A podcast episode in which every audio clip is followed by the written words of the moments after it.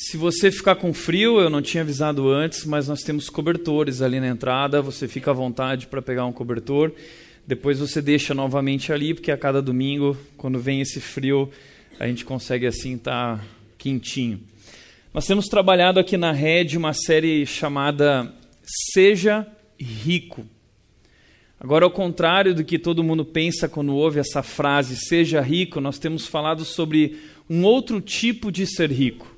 Temos falado sobre ser ricos em boas obras, ricos em repartir, ricos em compartilhar. E temos abordado esse tema de diversas formas. A primeira coisa é que nós temos entendido que já somos ricos, que já temos muito mais do que nós precisamos para viver, e temos então tratado questões sobre como lidar com o dinheiro, quais são as armadilhas do dinheiro, como administrar o dinheiro da melhor forma possível. Semana passada, o pastor Josué Campanhou trouxe como administrar a sua vida. E hoje eu gostaria de abordar esse tema Seja Rico por mais uh, uh, um olhar, um ponto de vista diferente, voltado especialmente para a questão do trabalho. E eu já trouxe alguns desses princípios aqui há algum tempo atrás, mas acredito pertinente trazer novamente nesse momento para essa série. Nós estamos gravando também a partir de hoje, fazendo alguns testes, e nós queremos colocar isso no ar também. Então eu gostaria de hoje trabalhar com você essa questão trabalhar para quê? E gostaria de trazer a visão de Deus, a visão do reino de Deus para sua carreira e para sua vida no trabalho. E essa é a pergunta que eu levanto hoje aqui para vocês. Trabalhar para quê? Por que você trabalha ou para que você trabalha? Alguns responderiam simples: eu trabalho para ficar rico. Eu quero ganhar dinheiro, eu quero ficar rico. Outros talvez uh, responderiam: olha, eu não, não, não, não almejo tanta coisa assim, uh, eu só quero pagar as contas. Pagar as contas já me faz feliz. Outros talvez diriam: Olha, eu estou trabalhando porque eu não quero ser um vagabundo. Eu já ouvi gente falando que trabalhava porque ouviu a vida inteira o pai falando que não podia ser vagabundo e o pai chamava de vagabundo e decidiu ir trabalhar porque não queria ser um vagabundo. Então nem sabia por que trabalhava, mas simplesmente trabalhava sem parar para nunca ser chamado ou julgado como vagabundo. Outros diriam: Ah, eu quero trabalhar porque eu quero fazer o que eu gosto. E essa aqui, sem dúvida, seria uma resposta da nova geração. É uma geração que quer trabalhar e ter prazer enquanto trabalha. É uma geração que também responderia: Ah, eu vou trabalhar para ser feliz. E eu quero ser feliz. E se o trabalho não me faz feliz, então o trabalho não me serve. Se eu não puder ter prazer e fazer o que eu gosto no trabalho, o trabalho não me serve. Outros mais céticos talvez responderiam: trabalhar para quê? Para nada. Eu não trabalho para nada, não existe uma razão, um propósito. Eu simplesmente trabalho porque o trabalho é consequência do pecado. Então a gente vive nesse mundo e nós somos escravos do trabalho porque nós pecamos e o trabalho é consequência do pecado. Quero dizer para você que o trabalho não é consequência do pecado, nós vamos ver isso já já aqui. Pelo contrário, que eu quero dizer para você é que é muito importante você saber por que você trabalha, para que você trabalha, porque quanto maior a causa, mais fácil se torna o trabalho. Certa vez um passante, um homem, estava passando numa rua e viu três trabalhadores fazendo o mesmo trabalho em lugares diferentes. E eles estavam lá trabalhando com uh, construção. E ele chegou para o primeiro trabalhador e ele fez a pergunta: Olha, o que você está fazendo? E o primeiro trabalhador olhou e disse: Olha, eu estou assentando tijolos. Bacana. Ele continuou caminhando, chegou no segundo trabalhador e perguntou: O que você está fazendo? E ele disse: Olha, eu estou construindo uma parede bem bonita. Ok, ele continuou caminhando, chegou no terceiro trabalhador e perguntou: O que você está fazendo? E esse trabalhador olhou para tudo que ele está fazendo e disse: Olha, eu estou construindo uma catedral. Então, sem dúvida, quanto maior a causa, mais fácil se torna o trabalho. A revista Época dessa semana, na verdade, a revista Época de amanhã, vai estar amanhã nas bancas lançou uma reportagem chamada O que pensam os brasileiros com menos de 30 anos de idade, uma revista muito importante que vai falar sobre.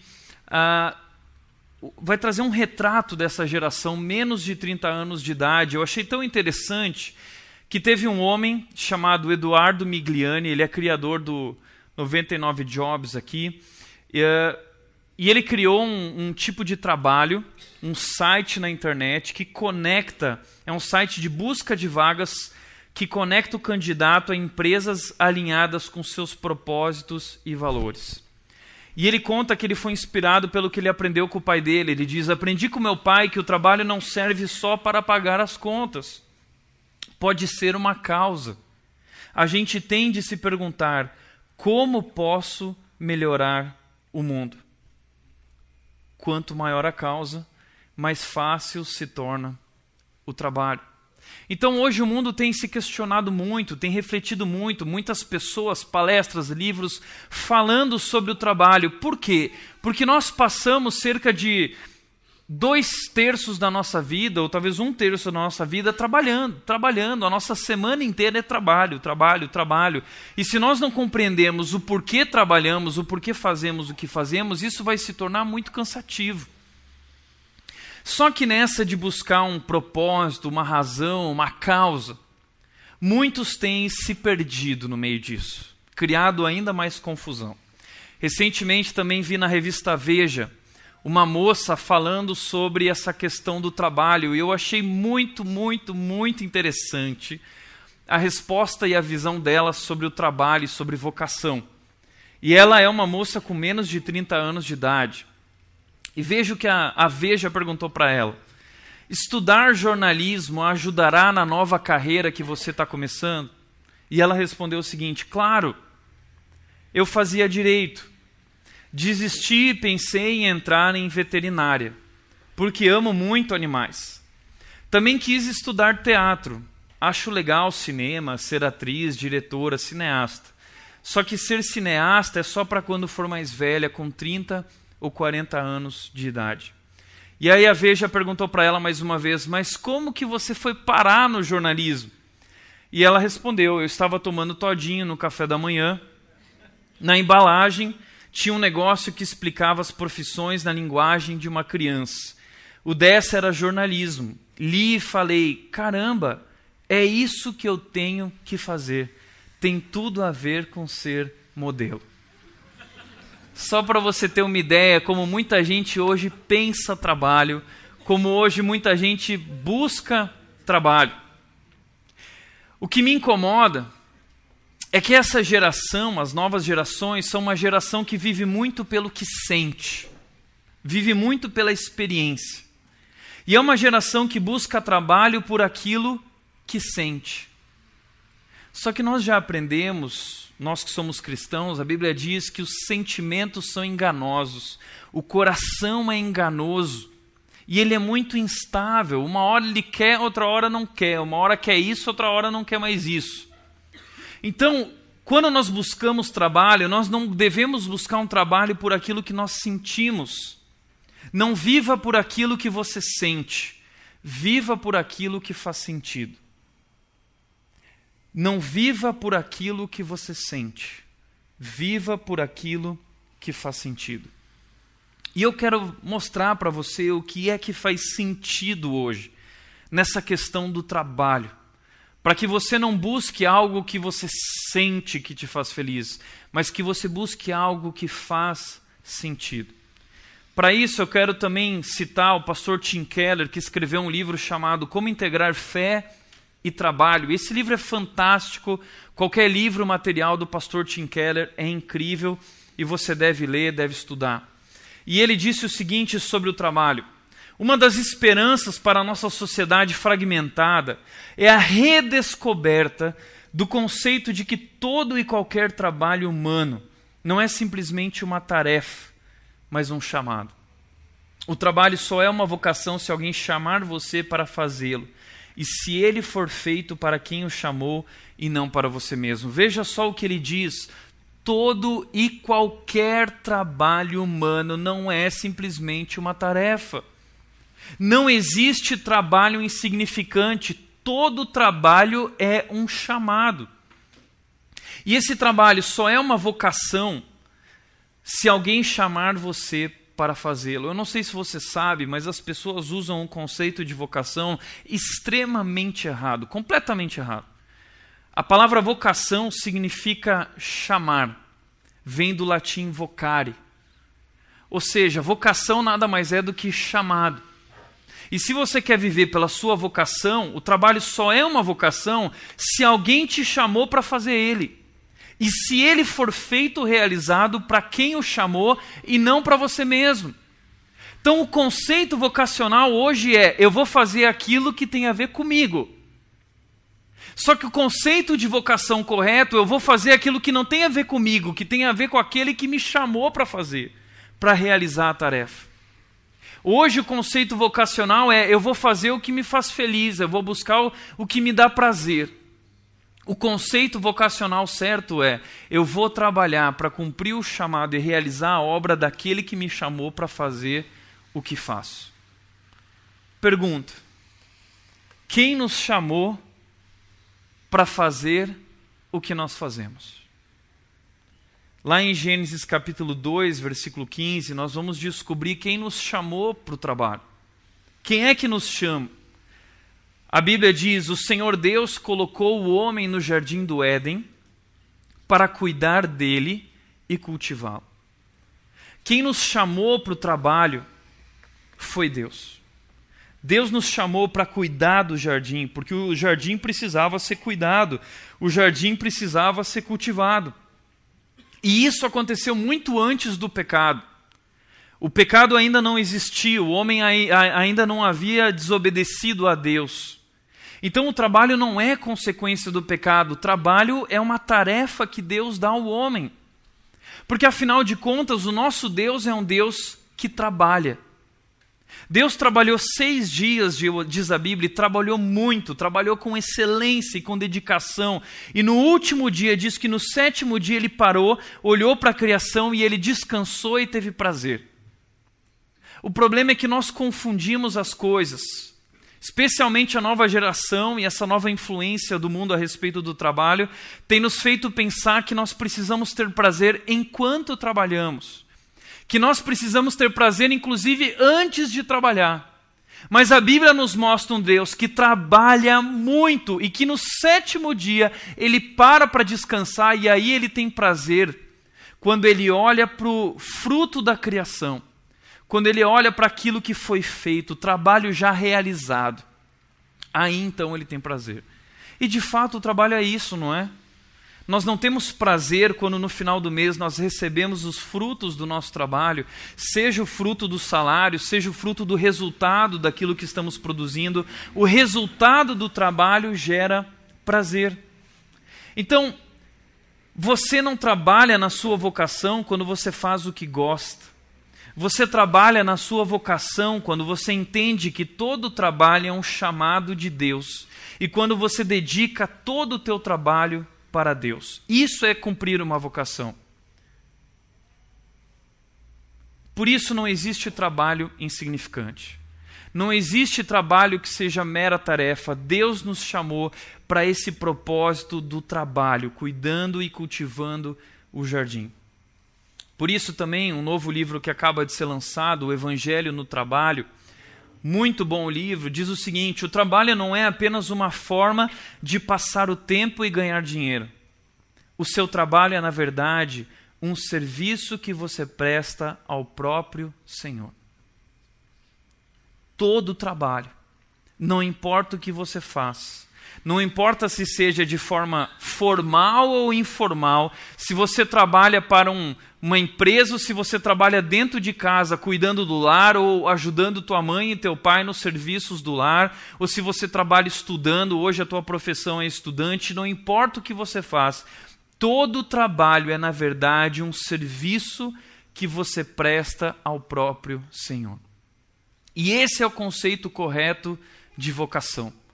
Nós estamos trabalhando porque estamos cumprindo um chamado que recebemos de Deus para o trabalho. Como consequência do pecado, a Bíblia diz que o trabalho se torna penoso.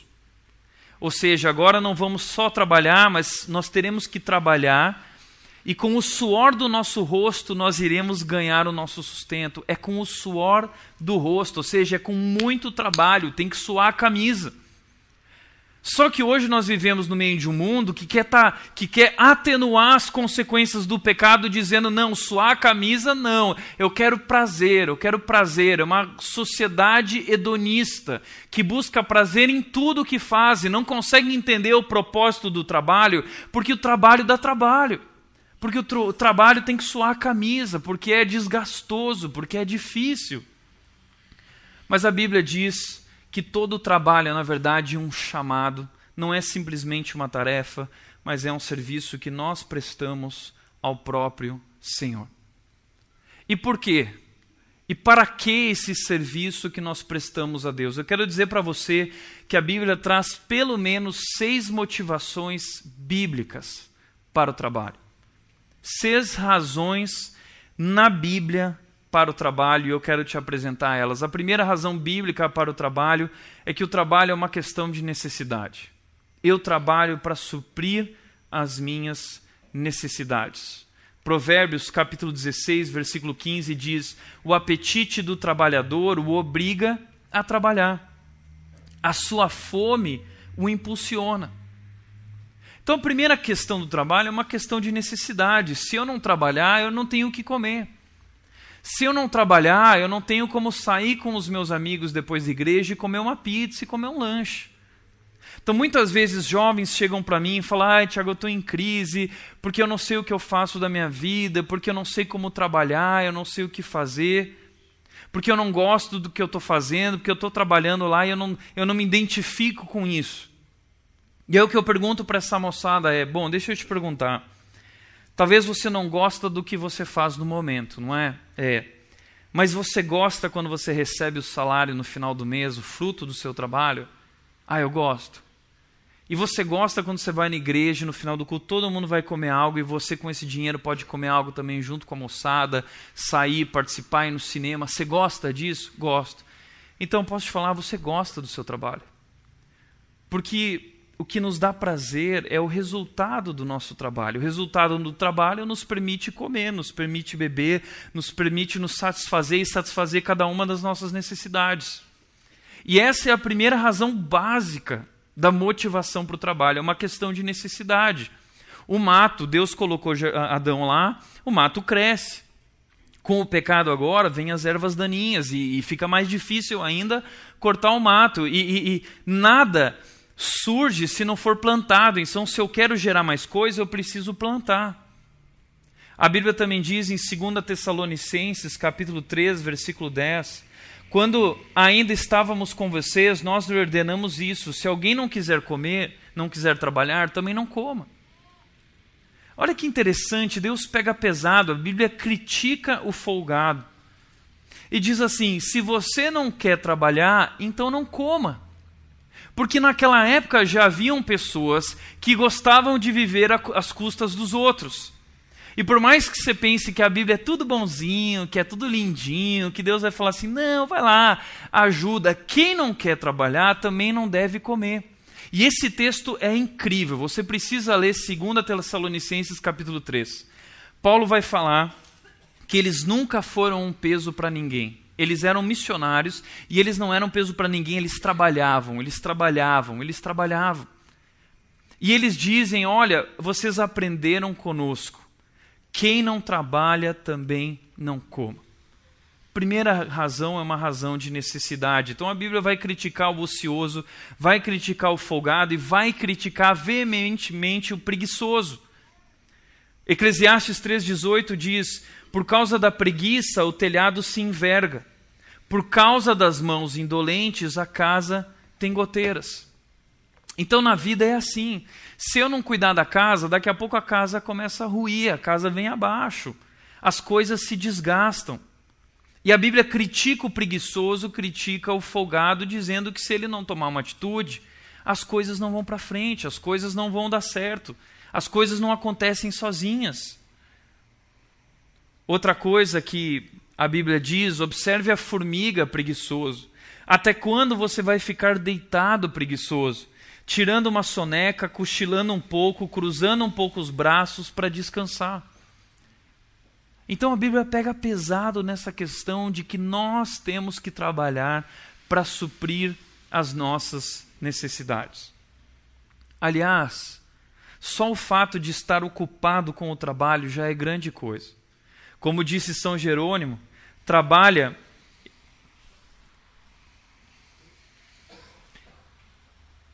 ele disse: trabalhe em algo para que o diabo te encontre sempre ocupado. Só o fato de estarmos ocupados com o trabalho e não darmos tempo para ociosidade, que é algo terrível na vida de qualquer pessoa, só isso já é uma grande coisa. Então, primeira razão bíblica para o trabalho é uma questão de necessidade. A segunda razão bíblica para o trabalho é uma questão de prosperidade. Eu trabalho para ter sucesso financeiro. E a palavra prosperidade, infelizmente, é uma palavra que está com o filme queimado por aí. Porque muitas, gente, muitas pessoas, desculpa, têm usado esse assunto, esse, essa palavra, para falar a respeito de algo que não tem nada a ver com prosperidade da forma correta. Então, prosperidade nada mais é do que alguém bem sucedido naquilo que faz, alguém que está crescendo, alguém que está em ascensão. E a Bíblia diz que nós devemos, através do nosso trabalho, sim, não apenas ficar rico, não é essa a ideia, mas é nós alcançarmos o sucesso, é nós alcançarmos a ascensão, nós alcançarmos o crescimento naquilo que nós fazemos, e isso é natural se nós fizermos um bom trabalho. Provérbios 12, 11 diz: Quem trabalha a sua terra terá fartura de alimento, mas quem vai atrás de fantasias não tem juízo. O que a Bíblia diz é que se você quer ficar rico, se você quer ser bem-sucedido sem trabalhar muito, você está indo atrás de fantasias. O que eu vejo de gente buscando sempre um caminho mais fácil, buscando sempre um atalho. Não existe atalho para a prosperidade, não existe atalho para o sucesso financeiro, não existe atalho para ascensão. A Bíblia chama isso de fantasia. Fantasia. E o nosso mundo é um mundo que cria muitas fantasias, que cria muitas ilusões e que pega, alcança todos aqueles que não têm juízo, que não têm sabedoria. Pessoas que querem dinheiro fácil. Não tem jeito. Se realmente você quer ser bem-sucedido, você tem que trabalhar muito muito. Essa semana eu estive no velório do meu avô. E se teve um homem que deixou um legado, um exemplo de trabalho na minha vida, foi meu avô. Meu avô, há algum tempo atrás, quando estive no Rio Grande do Sul pregando, eu tive a oportunidade de conversar com ele. Eu já sabia que ele estava nos últimos dias de vida. E mesmo assim, ele não parava de trabalhar, nunca parou de trabalhar, já com 86 anos de idade. E ele começou, eu perguntei para ele, vou me conta de novo sua história de vida, porque eu amo ouvir a sua história de vida. E ele começou a contar, bom, eu nasci numa família muito pobre e comecei a trabalhar com 10 anos de idade. Com 10 anos de idade fui trabalhar numa empresa de malas e eu construía as malas e eu fui juntando dinheiro até os 12 anos de idade. Então ele falou assim, quer dizer, ele contou tudo isso e eu fiquei pensando comigo mesmo. Naquela época não havia oportunidade. Ou você fazia isso ou você não fazia nada. O problema hoje do nosso período que nós vivemos é que é tanta coisa que dá para fazer que a gente está perdido no meio de tanta coisa. É engenharia de alimento, é engenharia de produção, é engenharia civil, é engenharia é, mecânica, engenharia elétrica, engenharia, é tudo, é tanta coisa, é administração com ênfase nisso, administração com ênfase naquilo, é trabalho disso, é trabalho daquilo, que a gente fica tão perdido no meio de tanta coisa. E o trabalho é muito mais simples, o trabalho é simplesmente fazer o que tem para fazer. É isso. E ele começou com 10 anos de idade a fazer o que tinha para fazer, juntou 300 mil réis, um dia estava passando no centro da cidade, viu lá uma lojinha pequena, um lugar bem feinho, onde tinha um rapaz que consertava bicicleta, ele tinha um torniquete, algumas coisas, e ele, o cara que conhecia ele perguntou: Você não quer comprar a minha loja? Meu avô, com 12 anos de idade, falou: Quero, quero comprar. Meu avô, a história dele daria um livro, era um grande comerciante, negociante. O cara vendeu a loja para ele por 600 mil reais. Ele foi no pai dele e falou: Pai, me empresta 300 mil reais. O pai emprestou, ele disse: Eu vou te devolver já. Então ele comprou, alugou aquele espaço, trouxe o cunhado dele que tinha 18 anos de idade para assumir o negócio. E porque ele não tinha idade legal para assumir o negócio. E assim ele começou então a loja Casa Ciclista, que existe até hoje no Novo Hamburgo é hoje administrada pelo meu pai e pelo meu tio. E o comércio hoje tem cerca de 75 anos de idade. A loja, o comércio mais antigo, uh, ainda funcionando lá na cidade de Novo Hamburgo. E hoje não é mais só bicicleta, hoje tem brinquedo, tem bazar, tem uma porção de coisas. Mas com 12 anos de idade ele começou e ele conta, Tiago, o pessoal ia trabalhar nas fábricas e quando eles voltavam à noite a bicicleta estragava, eles tinham que arrumar e de manhã pegar a bicicleta. Eu passava a madrugada consertando. Então eu trabalhava dia e noite, dia e noite. E assim eu fui trabalhando, trabalhando, trabalhando, indo para Porto Alegre de ônibus buscar peças porque não tinha peça em Novo Hamburgo. E assim eu fui crescendo. E assim ele foi conquistando um império que ele conquistou, um grande império que meu avô teve e deixou como legado e como herança para a família muita coisa começou a investir em outras coisas, mato de acácia, começou a investir em imóveis, começou. E sempre o que ele fazia era pensar como eu posso, eu não quero deixar dinheiro parado, eu quero investir, investir, investir. Meu avô foi esse cara. Sabe o que a Bíblia está dizendo? Quem trabalha a sua terra, quem trabalha a sua terra, não é fácil trabalhar. Dá trabalho, é suor, mas quem trabalha e trabalha muito, terá fartura de alimento. Não tem receita mágica, não tem fórmula mágica. A receita é: quem trabalha a sua terra terá fartura de alimento. Não é quem fica perguntando, ah, o que me faz feliz. Ele não ficou se questionando, ah, isso me realiza. É trabalho, é trabalho. Ponto. E ele foi trabalhar e conquistou tanta coisa. A Bíblia diz: os planos bem elaborados levam à fartura, mas o apressado sempre acaba na miséria. Nós estamos hoje diante de uma geração, um momento da história, onde as pessoas não têm paciência, onde as pessoas são imediatistas, onde existe uma obsessão por queimar etapas. As pessoas querem já chegar e ter o salário dos sonhos, e ter a posição dos sonhos, e ter o emprego dos sonhos, e o prazer durante o trabalho. Ou seja, eu quero tudo pronto na minha vida. O apressado acaba sempre na miséria. Esse homem, um político americano, ele disse o seguinte: querer ser bem-sucedido sem trabalhar duro é como querer colher sem plantar. Não tem receita, não tem fórmula mágica. Trabalha duro. E esse é o legado, a grande herança que meu avô deixou para mim. Trabalhar duro, meu filho. Trabalha duro, não importa no que, mas trabalha duro com teus valores e princípios, porque ele era um homem cristão. Talvez você diz, Tiago, mas puxa, falar de prosperidade, de riqueza, isso não combina com a Bíblia. Claro que combina. Infelizmente, muita gente olha para a Bíblia e acha que Deus se opõe à riqueza, que Deus é contra a riqueza. Pelo contrário. Na Bíblia existem muitos homens ricos, Abraão era um homem rico, Jó era um homem rico, Salomão era um homem rico. A Bíblia apresenta muitos homens ricos. A questão para Deus não é a riqueza. A questão para Deus é como você ganhou esse dinheiro e como você gasta esse dinheiro. Isso que importa para Deus.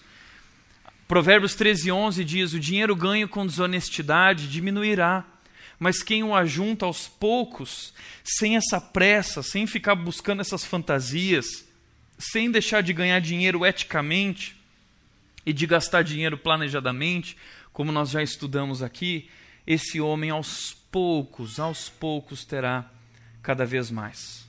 Inclusive, Deus é a favor dessa prosperidade, dizendo: consagre ao Senhor tudo o que você faz e os seus planos serão bem sucedidos. A outra questão é: aquilo que você faz precisa ser consagrado ao Senhor. Se hoje você faz algo que você não pode consagrar a Deus isso, você jamais deveria fazer isso, porque vocação é exatamente isso, é eu cumprir um chamado, eu fazer aquilo que Deus me chamou para fazer em qualquer tarefa, porque cada trabalho não é simplesmente uma tarefa, é um serviço que eu presto para Deus. E assim eu serei bem-sucedido.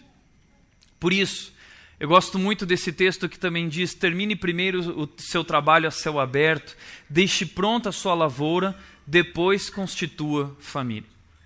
O que esse texto está dizendo é que se eu quero me casar, eu preciso me preparar. Infelizmente, hoje, muitos jovens, eu tenho visto jovens casando muito cedo, muito cedo.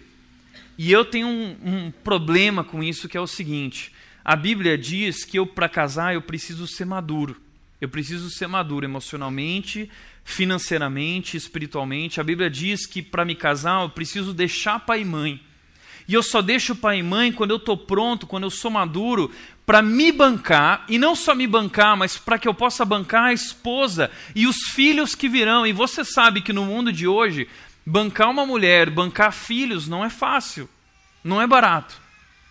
Por isso a Bíblia está dizendo: termine primeiro o seu trabalho a céu aberto, deixe pronto a sua lavoura, depois constitua a família. Existe algo que vem antes do coração, existe algo que vem antes do momento de viver uma relação amorosa, existe algo que vem antes de se entregar ao prazer de um namoro e de um casamento, que é o trabalho. O que significa no nosso tempo deixar o, o nosso trabalho pronto, a nossa lavoura pronta?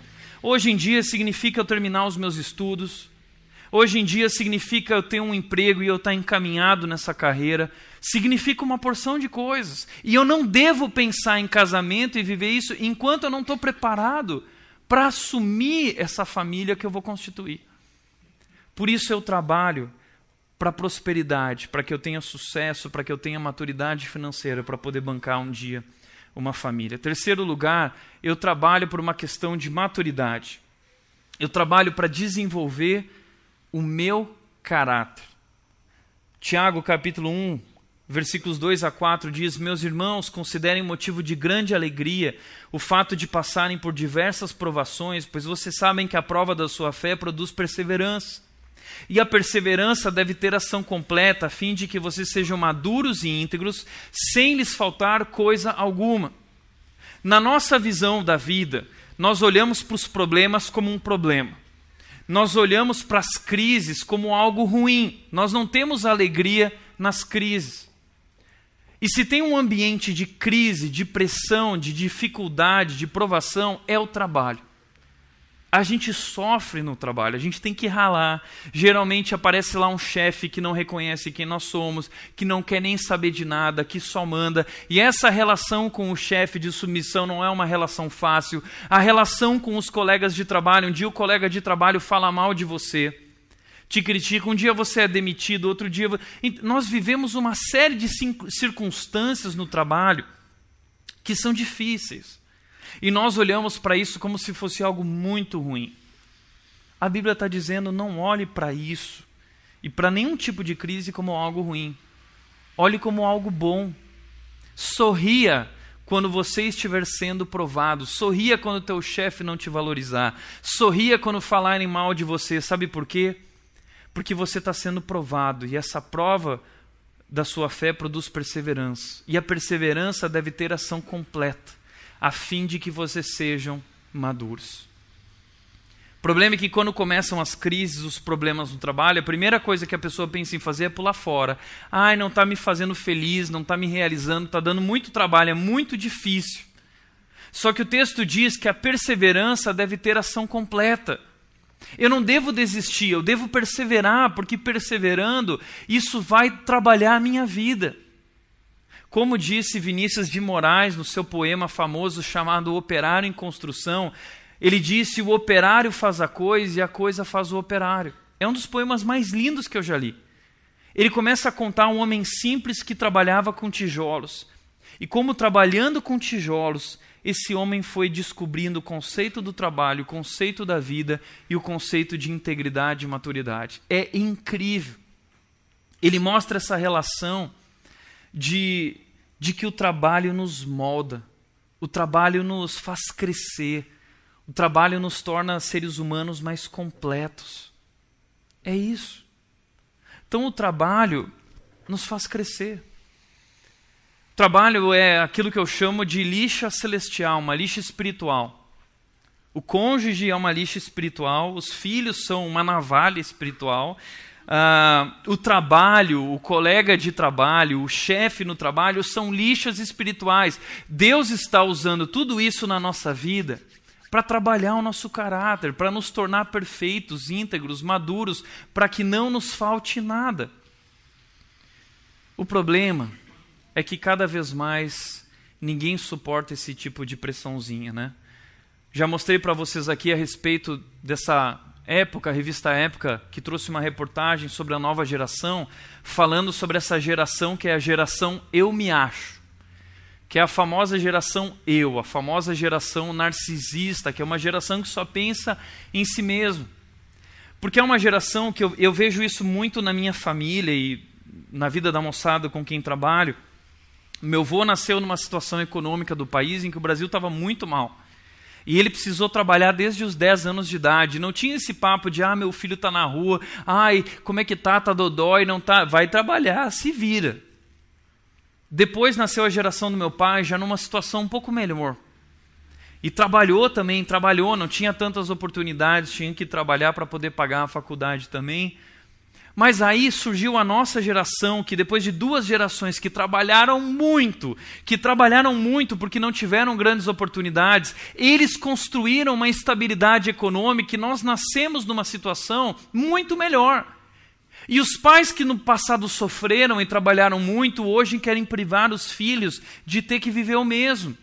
E acabam super protegendo esses filhos, porque não querem que os filhos sofram, querem dar oportunidade para os filhos, pagam uma faculdade, o filho vai estudar até os 25, até os 30 anos de idade, o filho está estudando, estudando, e no fundo o filho ainda tem dúvida assim: ah, mas será que eu estou fazendo o que me faz feliz? Ah, mas será que isso me realiza pessoalmente? Uma geração perdida. E é interessante que essa revista ela diz exatamente isso, porque a educação moderna tem criado adultos que se comportam como bebês. Pais que estão uh, envolvendo os filhos em plástico bolha, porque não quer que o filho se machuque, imagina algo acontecer com meu filho. Então eu vejo isso na, no próprio metiolate, né, que era o potinho do inferno que era o cuspe do capeta. Quando você se machucava, o pai vinha lá com a mãe vinha com o metiolate, e o metiolate era um negócio laranja que passava na tua perna e ficava tudo laranja e ardia pra caramba. Sua mãe tinha que ficar soprando e você ficava lá meia hora. Que era terrível. Só que hoje o metiolate é incolor e indolor. Não arde mais, porque imagina o bebezinho vai arder a perninha dele. E essa geração nasce assim super protegida pelos pais. Na minha época eu era eu era eu ia falar que eu era pequeno, ainda sou pequeno, mas eu era muito magrinho, raquítico, minha mãe estava preocupada. Hoje eu vejo todos os pais falando de problema de crescimento, uma preocupação exagerada com isso, e eu nunca cresci. Né, minha mãe, mas minha mãe na época ela recorreu a um negócio chamado óleo de fígado de bacalhau. Meu amigo, olha, assim, parecia que minha mãe e meu pai estavam judiando de mim, assim, parecia que eles estavam me açoitando quando eles vinham com aquela colher de óleo de fio de bacalhau. E eu comia aquilo na hora, parece que eu tinha vontade de gorfar. Imagina, imagina o bacalhau. Imagina o fígado do bacalhau e o óleo do fígado do bacalhau lá dentro. Era isso que eu bebia todo dia no almoço. Né? Era terrível. Só que hoje, infelizmente, o óleo de fígado de bacalhau é sabor chocolate. O óleo de fígado de bacalhau é sabor morango. Porque tadinho da criança ter que beber algo tão ruimzinho assim. Mas para os meus filhos eu vou procurar o óleo de fígado de bacalhau antigo. Mesmo que eles não tenham problema de crescimento, vão ter que comer o óleo de fígado de bacalhau. Só que essa geração tem crescido com uma visão distorcida de suas qualidades porque eles sempre foram elogiados pelos pais. O filho já nasceu, os pais tudo com o celular e a câmera lá. Ai, olha, meu filho amarrou o tênis. Já põe no YouTube dizendo, uou, ele amarrou o tênis. E o filho se acha o cara porque ele amarrou o tênis. E ele nasce crescendo achando que tudo que ele faz é incrível. É uma geração que também desenvolveu, por causa disso, um foco em si mesmo e na realização pessoal. Porque os pais viveram para fazer eles felizes. Meu filho tem que ser feliz, meu filho tem que ser feliz. E eles entenderam a mensagem: eu tenho que ser feliz, eu sou um Deus, eu sou um rei. Tudo tem que me fazer feliz, tudo vive em função de mim.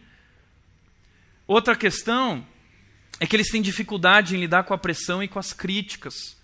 Porque nunca foram criticados, porque sempre foram privados da pressão, e aí quando chegam no mercado de trabalho, e essa reportagem vai falar sobre isso, eles não conseguem lidar com a vida, eles não conseguem lidar com a relação com o chefe, porque diferente do pai deles, o chefe tem um olhar diferente, não super protege, mas critica, pressiona, cobra. E eles não conseguem lidar com isso. Eles, ah, como Sidney Costa diz, é uma geração cristal que brilha em situações favoráveis e é muito frágil em situações desfavoráveis. Quarto lugar, é uma geração que tem obsessão por queimar etapas. Eles já querem chegar no mercado lá em cima. Agora, sabe o que eu acho legal? É que isso aqui já é um pouquinho antigo, tá? Porque recentemente eu vi no jornal da IPTV ah, uma reportagem dizendo que a nova geração está mudando a postura no mercado de trabalho porque não existe mais tanta oferta e oportunidade como antes. E agora eles estão percebendo que eles não podem abrir mão do emprego. A crise está fazendo bem. Você já parou para pensar nisso? A crise brasileira está mudando a nossa geração. A crise é boa. A crise gera maturidade. Está desenvolvendo o caráter dessa moçada que está aprendendo. Opa, não é por aí. Opa, não é bem assim. É uma geração que precisa aprender a se quebrantar, precisa aprender a se humilhar na sua relação com o chefe, porque é uma geração que se acha, eles se acham os é, divergentes, né? Eu sou o cara, eu sou o bom. É, como eu já contei aqui, eu fui num congresso aqui em Dayatuba e o pastor lá na frente ele começou a falar assim: não, porque nós somos uma geração de libertadores. E a galera, quando fala isso, eles ficam tudo assim: vocês são uma geração de heróis. E nunca houve uma geração assim na história, galera tudo assim. Né? Aí ele fala assim: só houve outras duas gerações assim ao longo da história. A primeira geração foi a geração de Moisés. Quando Moisés nasceu, era uma geração de libertadores, e o diabo sabia disso e tentou matar todas as crianças através do Faraó. Mas não conseguiu, Moisés sobreviveu e ele libertou o povo de Israel e fez uma grande história. Agora, dois mil anos depois, a segunda geração foi a geração de Jesus. Era uma geração de libertadores e o diabo sabia disso e usou Herodes para destruir aquela geração, mas ele não conseguiu. Jesus resistiu, Jesus sobreviveu e ele foi até o Calvário morreu na cruz por nós e se tornou o grande libertador das nossas vidas. E a galera já, uou, que legal. Aí ele falou assim: agora calcula, de Moisés para Jesus, dois mil anos, de Jesus para nós, dois mil anos. E ele gritou: Nós somos a geração de libertadores. E a galera, meu amigo, subia as paredes e gritava e chorava: Ai, Jesus, Jesus. E a minha vontade naquela hora era pegar metralhador e sair matando todo mundo. Mas é uma geração que está crescendo assistindo filmes como Maze Runner, Divergente, Jogos Vorazes e todos esses filmes têm a mesma mensagem. Qual é a mensagem? Os adolescentes e os jovens vão salvar o mundo. Os adolescentes e os jovens vão ensinar seus pais que estão errados, vão ensinar seus chefes, vão ensinar os governantes. Eles vão libertar o mundo. Então é uma geração de libertadores. E no filme Divergente, aquela menina que é uma menina extremamente problemática, insegura, não sabe o que ela quer da vida, que é um reflexo dessa geração. Ela vai fazer um teste e ela descobre que, na verdade, o problema dela é que ela é boa demais. Na verdade, ela é boa em tudo, por isso ela não se encaixa. Ela é boa demais, por isso que o mundo não entende ela. Por isso que ela é uma divergente, porque ela é boa demais, porque ela entende melhor tudo, ela tem uma visão melhor do mundo. E aí muito jovem assiste isso e chega no mercado de trabalho, está lá trabalhando e o chefe começa a falar e o cara começa a pensar assim: ele não sabe que eu sou um divergente. Hã? Eu sou um divergente. Meus pais não me entendem porque eu sou um divergente. Eu sou um divergente. Na verdade, meu amigo, quem não entende é você. Que você precisa se quebrantar, que você precisa se humilhar, que você precisa crescer você precisa aprender a se submeter. Se submeter. Porque eu descobri na Bíblia que o segredo do sucesso está na submissão. Veja o que diz 1 de Pedro, capítulo 5, 6 e 7, diz, portanto, humilhem-se debaixo da poderosa mão de Deus para que ele os exalte no tempo devido. Na hora certa, Deus vai responder. Lançando sobre ele toda a sua ansiedade, porque ele tem cuidado de vocês. Então eu trabalho prestando meu serviço a Deus e não ao meu chefe, e eu me humilho debaixo de Deus, não debaixo do meu chefe somente, porque Deus no tempo devido vai me exaltar. Vai me promover, vai, meu trabalho será reconhecido. Enquanto isso, eu lanço para Deus a minha ansiedade, porque Ele tem cuidado de mim. A Bíblia diz que a minha atitude precisa ser como a de Cristo Jesus, que não considerou que o seu igual, ser igual a Deus era algo a que devia se pegar, mas humilhou-se e assumiu a forma de servo, e ele foi obediente até a morte, morte de cruz, ele se submeteu a todo tipo de dificuldade e julgamento errado a respeito dele. Mas a Bíblia diz que por isso Deus o exaltou à mais alta posição. E eu vejo isso na Bíblia, na tabela que eu criei. Tantos homens, eu não vou ter tempo para falar sobre isso, mas jovens que se submeteram, José, que era mordomo, escravo de Potifar, viveu tanta dificuldade, mas se tornou governador do Egito. Davi, tinha um pai que não lhe valorizava, mas se submeteu, se tornou tocador de harpa na corte do rei, porque matou o gigante obedecendo o pai, começou obedecendo o pai. O chefe, o rei Saul, tentou matar ele cinco vezes, e ele nunca ficou reclamando teve a chance de passar por cima do chefe dele, matando o chefe dele, e não fez. Onésimo, que era escravo de Filemon, ah, esse trabalho me realiza pessoalmente, fugiu, levou embora umas coisas, encontrou Paulo, se converteu, Paulo diz agora volta lá e se submete a ele. Filemon vai, se submete, leva junto a carta que Paulo enviou. E diz a Bíblia, a história da igreja, na verdade, diz que Onésimo se tornou bispo na igreja de Éfeso. Então a submissão gera sucesso se submeta e desenvolva o seu caráter se você quer crescer. Quarto lugar, vamos correr credibilidade. Eu trabalho para testemunhar diante dos outros. Provérbios 22, 29 diz: Você já observou um homem habilidoso em seu trabalho? Será promovido ao serviço real. Não trabalhará para gente obscura. Então, se você quer crescer na sua carreira, você precisa fazer o seu trabalho de forma habilidosa e mais cedo ou mais tarde você será reconhecido. Ele não vai trabalhar para gente obscura. Isso é uma promessa na Bíblia e isso funciona. Gente que faz trabalho com excelência cresce. Gente que faz o seu trabalho com excelência será promovido. Gente que faz um trabalho com excelência vai desenvolver credibilidade e vai alcançar níveis maiores de oportunidades no trabalho e na carreira. Só que não somente isso, mas através dessa credibilidade eu posso testemunhar a respeito do meu Deus, que é um Deus excelente. Essa é a nossa missão de vida. A nossa missão de vida, a Bíblia diz que nós somos o povo escolhido por Deus para anunciar a sua grandeza. E como que nós anunciamos a grandeza de Deus? Primeiro lugar, tem que conquistar credibilidade, porque ninguém vai ouvir o que você tem para falar se não te respeita. E é o nosso trabalho que valida a nossa mensagem. Eu acho bacana a história do Flávio recente, que é um cara formado, que tem MBA pela FGV, hiper preparado, trabalhou oito anos num banco em São Paulo, veio para Indatuba, as empresas fecharam as portas para os deficientes, e ele correu atrás, foi trabalhar no Walmart como caixa de supermercado. Um cara altamente preparado, altamente qualificado, trabalhando como caixa de supermercado. Foi trabalhar, era necessidade. Mas faz o trabalho dele com excelência, com habilidade. Ele conta, e ele pode falar isso para vocês, que cada pessoa que chegava no caixa, ele tratava como se fosse Jesus. E ele sorria, ele conversava com essa pessoa e diz que as pessoas começaram a falar, falar, falar. Até que o Flávio, recentemente, essa semana, na verdade, ganhou uma oportunidade na John Deere com um cargo muito mais alto que tinha a ver com o que ele fazia em São Paulo no banco e hoje está super bem. Paciência, dedicação, excelência, que traz credibilidade e que mais do que isso te dá a oportunidade de testemunhar diante dos outros. Ele conta quantas vezes ele não falou de Jesus para as pessoas que ali, senta, que ali passavam. Quantas pessoas não vieram para a igreja através do trabalho do Flávio ali no caixa, que quando passava ele falava: Você já conhece Jesus, conhece a rede, falava e convidava. É isso. 2 Coríntios 6,4, na versão da mensagem, diz: Nossa obra, nosso trabalho como servos de Deus tem valor em todos os aspectos. As pessoas nos observam enquanto estamos apostos em prontidão inabaláveis.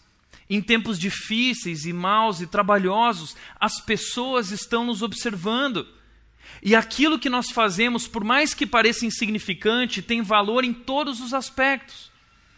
Mateus 5,16 diz que nós devemos trabalhar assim, para que assim então brilhe a nossa luz diante dos homens, para que vendo o nosso trabalho, nossas boas obras, glorifiquem ao nosso Pai que está nos céus. Quinto lugar, quinta motivação para o trabalho é a generosidade.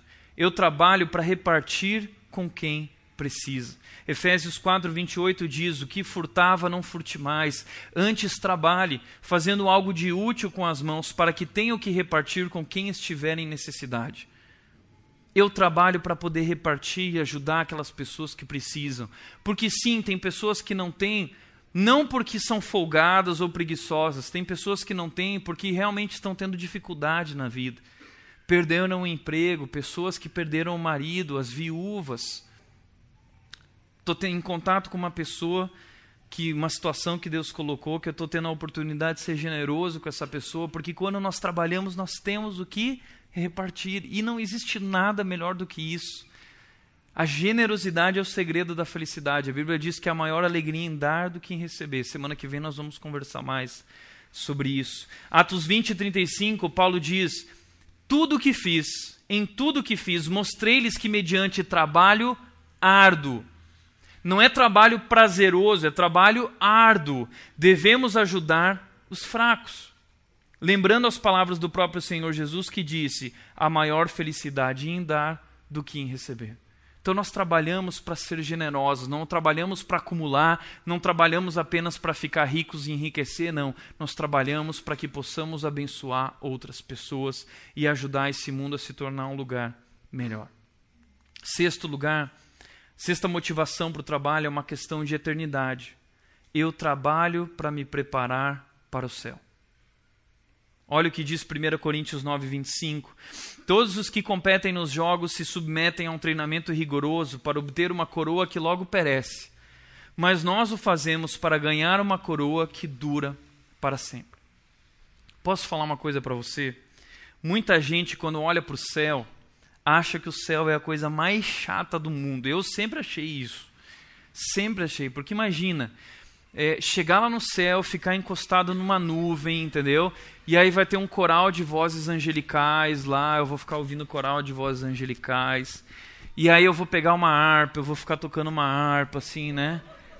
E tem gente que pensa que o céu é isso. Que o céu é como se fosse uma aposentadoria para a eternidade. Ah, eu não vejo a hora de chegar lá no céu, vou ter meu cantinho, vou sentar sempre no meu cantinho com a minha harpa lá e vou viver a vida dos sonhos.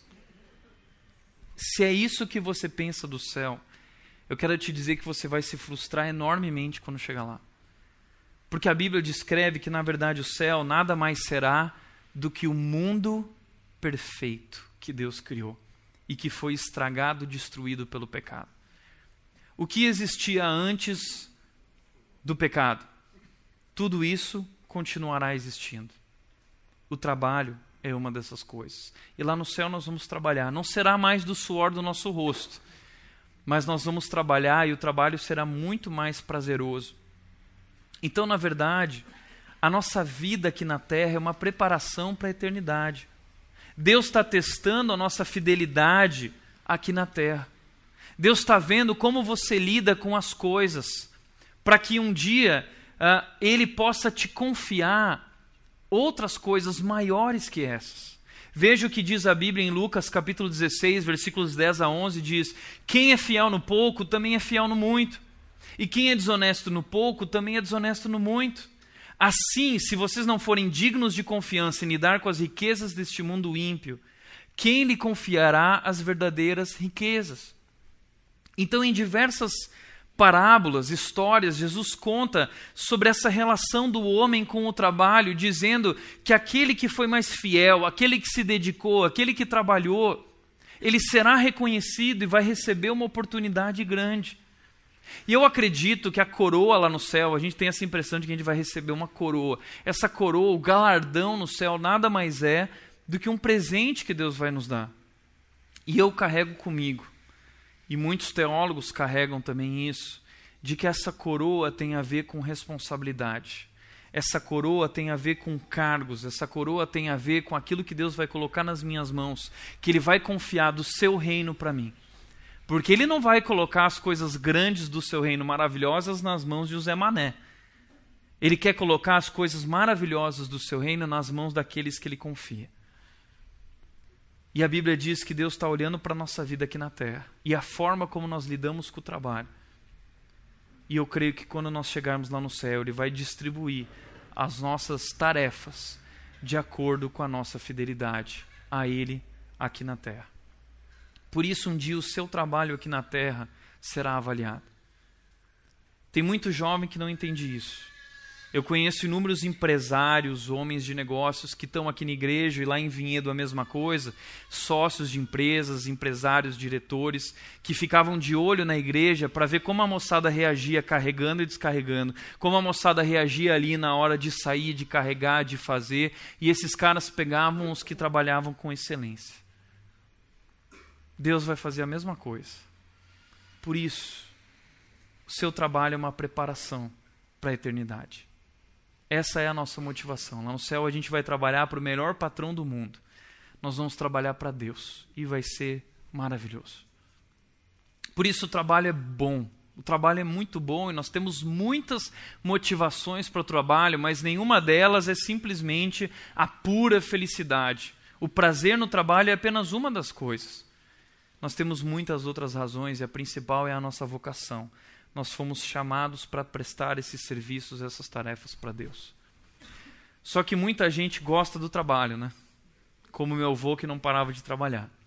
E para essas pessoas, a Bíblia também traz três alertas bem rápidos que eu quero te mostrar do homem que trabalhou muito. Um homem que trabalhou muito na Bíblia, esse homem se chama Salomão. Passou a vida dele trabalhando e ele deixou três alertas sobre o trabalho. Primeiro alerta: não se deixe consumir a ponto de prejudicar a saúde física e emocional. Ele disse: Cheguei ao ponto de me desesperar por todo o trabalho no qual tanto me esforcei debaixo do sol. Que proveito tem um homem de todo esforço, de toda ansiedade com que trabalha debaixo do sol? Durante toda a sua vida, seu trabalho é pura dor e tristeza. Mesmo à noite, a sua mente não descansa. Isso também é absurdo. Essa é a ótica sobre o trabalho de um homem que trabalhou demais e acabou prejudicando a saúde física e emocional, porque tornou o trabalho uma idolatria e se dedicou mais ao trabalho do que à própria saúde. Então não se deixe consumir ao ponto de prejudicar isso. Segundo lugar, não se deixe consumir a ponto de desprezar a sua família e os relacionamentos. Porque existe uma ordem de amores, de prioridades na nossa vida e família vem antes do trabalho. Eclesiastes 4:8 diz: Havia um homem totalmente solitário, não tinha nem filho nem irmão, trabalhava sem parar. Contudo, os seus olhos não se satisfaziam com a sua riqueza. Não é isso que vai te fazer feliz. Recentemente saiu uma reportagem que revelou que homens que chegam aos 60 anos de idade, eles descobrem que o que faz felizes não é o dinheiro e não é o trabalho, o que faz eles felizes é a família pertinha, junta, relacionamentos aquecidos. E homens que chegam na cidade, eles começam a esquecer tudo que ficou para trás, eles falam assim: agora eu quero curtir a família, porque eu descobri que não existe nada melhor do que isso. Por isso a gente tem que aprender a equilibrar as coisas.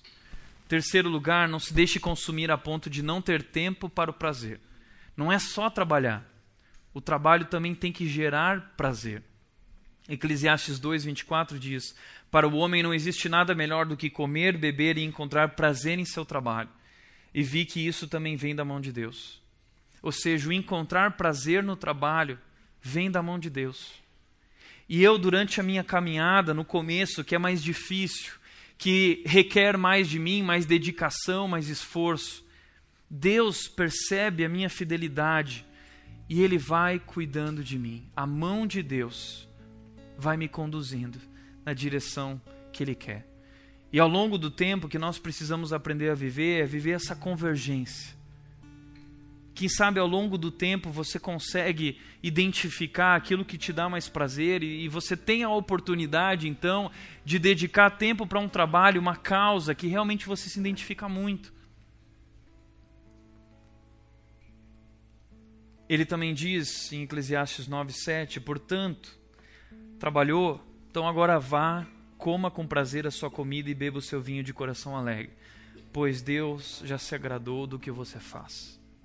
Ele está dizendo que a comida, o vinho, essas coisas são um presente, o resultado que gera prazer no final, depois de tanto trabalho. Assim como Deus, que trabalhou seis dias arduamente, com excelência, imprimindo a sua beleza na criação, e no sétimo dia ele descansou. E esse Deus nos chama a trabalhar pelo menos cinco dias por semana. E a gente reclama tanto. Mas a mão de Deus está cuidando de nós nessa área. Por isso, em primeiro lugar, para refletir e praticar, não existe trabalho insignificante. Todo trabalho é uma tarefa dada por Deus.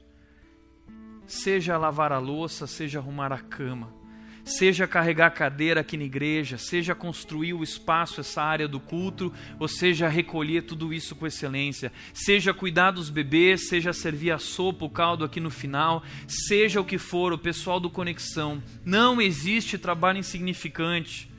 Seja servir cafezinho, seja você tirar cópias na copiadora, seja você ser assistente, você sofrer, seja o lixeiro, não importa o que você faz, não existe trabalho insignificante. Todo trabalho é um serviço prestado para Deus. Você tem cumprido esse chamado. Você tem vivido pela verdadeira vocação que é servir a Deus através daquilo que você faz. Você tem testemunhado através do teu trabalho, conquistando credibilidade, a grandeza do Deus que é a sua motivação para o trabalho. Segundo lugar, você tem perseverado nas lutas e dificuldades que encontra no trabalho? Porque a perseverança deve ter ação completa para que você se torne maduro.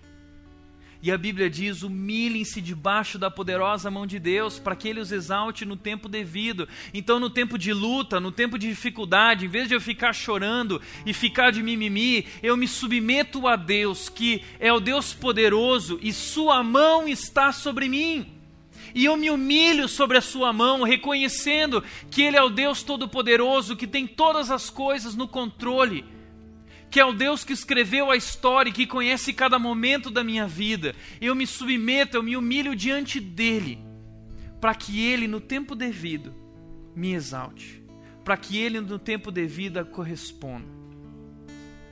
Eu persevero, eu me submeto. Terceiro lugar, o trabalho é apenas um meio e não um fim. O trabalho não é fonte de felicidade. A Bíblia diz, Jeremias diz, usando as palavras de Deus, que diz: O meu povo cometeu dois crimes. Eles me abandonaram, eu que sou a fonte de água viva, e eles cavaram para si cisternas próprias, cisternas rachadas que não retêm água. Então, o que eu estou falando através disso é exatamente isso. Fonte de felicidade é Deus, Deus é a fonte. E nós temos buscado em outras coisas fonte de felicidade, em relacionamentos, no trabalho, na carreira, e nós estamos confundindo as coisas, nós estamos construindo com essas coisas uma relação que deveria ser a nossa relação com Deus. O trabalho gera prazer, o resultado do prazer gera felicidade mas fonte de felicidade, a nossa fonte de alegria e satisfação precisa ser sempre Deus, sempre. Por isso eu quero te convidar nessa noite a entregar o que você é e o que você faz, não importa o que seja, nas mãos de Deus e dedicar isso para Deus para sempre. Amém? Feche teus olhos.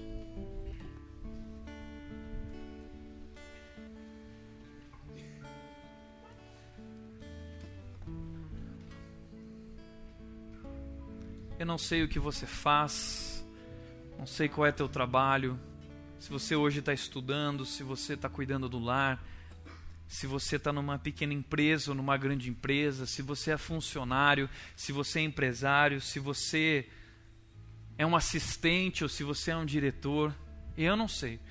Mas o que eu sei é que o que você faz, Deus te chamou para fazer. E você deveria consagrar isso a Ele. E se você está fazendo algo que não pode consagrar, então sim, não foi Ele que te chamou para fazer isso.